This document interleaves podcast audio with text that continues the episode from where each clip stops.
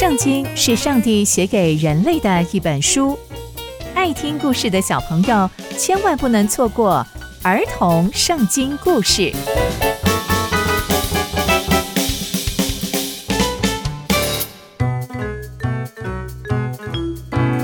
各位亲爱的大朋友、小朋友们，大家好，我是佩珊姐姐。小朋友们，今天佩珊姐姐要跟大家分享的故事是耶利哥战役。我们在上一集的故事中知道。上帝军队元帅出现了，那接下来又会发生什么事情呢？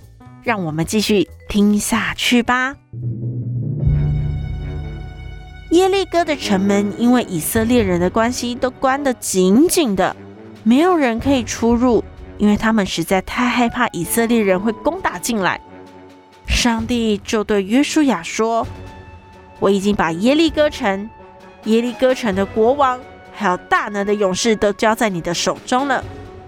你们要围着耶利哥城绕，每天都要这样做。七个祭司拿着七个羊角，走在约柜的前面。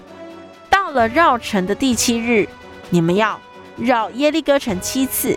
祭司要记得吹角，羊角声拖长的时候，所有的以色列百姓要大声呼唤，城墙就会倒塌。听完上帝的吩咐之后，约书亚就把祭司找来，告诉他们上帝的吩咐，同时也把以色列百姓找来，照着上帝的吩咐告诉他们，并且要他们照着做。于是七位祭司带着七个羊角，在耶和华的面前过去，他们吹着角，神的约柜在他们后面跟着，带兵器的。走在吹号角的祭司前面，所有的百姓就都跟着约柜走。号角继续在吹，约书亚就吩咐百姓说：“你们不可以呼喊，不可以让任何人听到你们的声音，连一句话都不可以说出口，直到我向你们说呼喊的那一天，你们才呼喊。”就这样，约书亚使上帝的约柜围绕了耶利哥城。把城绕了一次之后，所有的以色列人就回到营休息。第二天，所有的以色列百姓也都照着上帝的吩咐做，直到第七日。到了第七天的早晨，以色列百姓用一样的方式绕了耶利哥城七次，直到第七次祭司吹号角的时候，约书亚就对着百姓说：“呼喊吧！”因为耶和华已经把城交给你们了，这城和其中所有的都要给耶和华当做毁灭，只有喇合和他们家中所有的可以存活。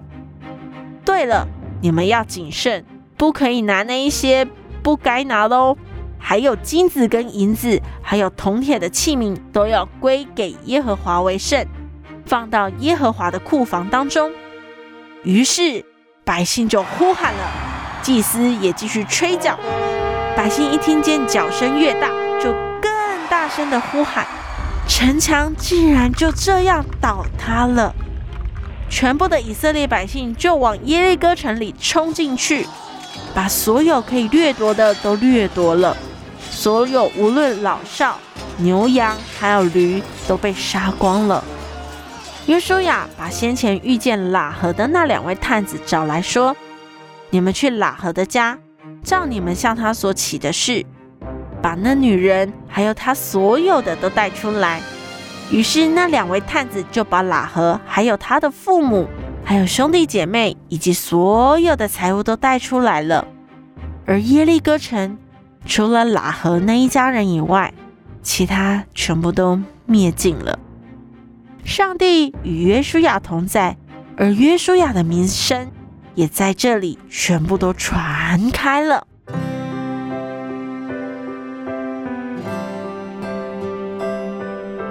从今天的故事，我们可以知道，上帝是全能神，所以上帝打仗的方式跟我们想象的是不是完全不一样啊？上帝要以色列百姓绕城七日，最后大声呼喊。而让城墙倒下。让以色列百姓再一次亲身经历，全然相信神的大能大力是多美好的事情。喇合是耶利哥城中信靠上帝的一家人，也因为他帮助了属上帝的两位探子而得以存活。所以，我们不但要靠着上帝得胜，更要勇敢为上帝做对的事情。刚刚佩珊姐姐分享的故事都在圣经里面哦，期待我们继续聆听上帝的故事。下次见喽，拜拜。